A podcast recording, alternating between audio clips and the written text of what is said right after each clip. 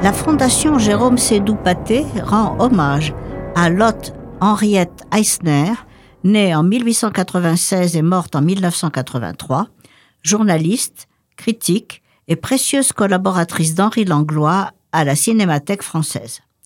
Née à Berlin en 1896 d'un père juif commerçant de tissus, Lotte Eisner étudie à Munich et à Berlin et obtient un doctorat en art et en archéologie.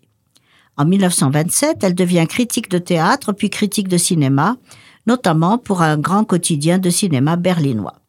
En 1933, elle fuit l'Allemagne pour échapper aux persécutions nazies et se réfugie en France. Elle se lie alors d'amitié avec Henri Langlois et en 1937 entre à la Cinémathèque française que viennent de fonder Langlois et Georges Franju.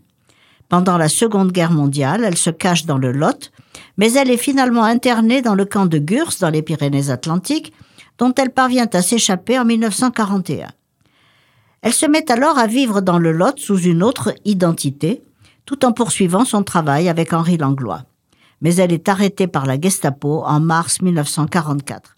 Heureusement, elle porte sur elle une lettre de Langlois précisant que mademoiselle Escoffier travaille pour la Cinémathèque française, ce qui lui sauve la vie.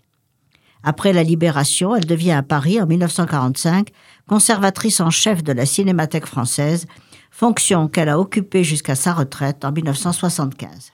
Et parallèlement, elle écrit pour des revues de cinéma en France comme en Allemagne.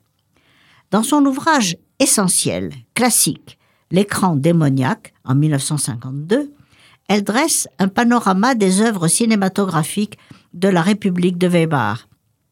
La programmation de la Fondation Sédou-Paté permet de redécouvrir cet âge d'or du cinéma allemand à travers les films expressionnistes d'Ernest Lubitsch, Fritz Lang, Murnau ou Pabst.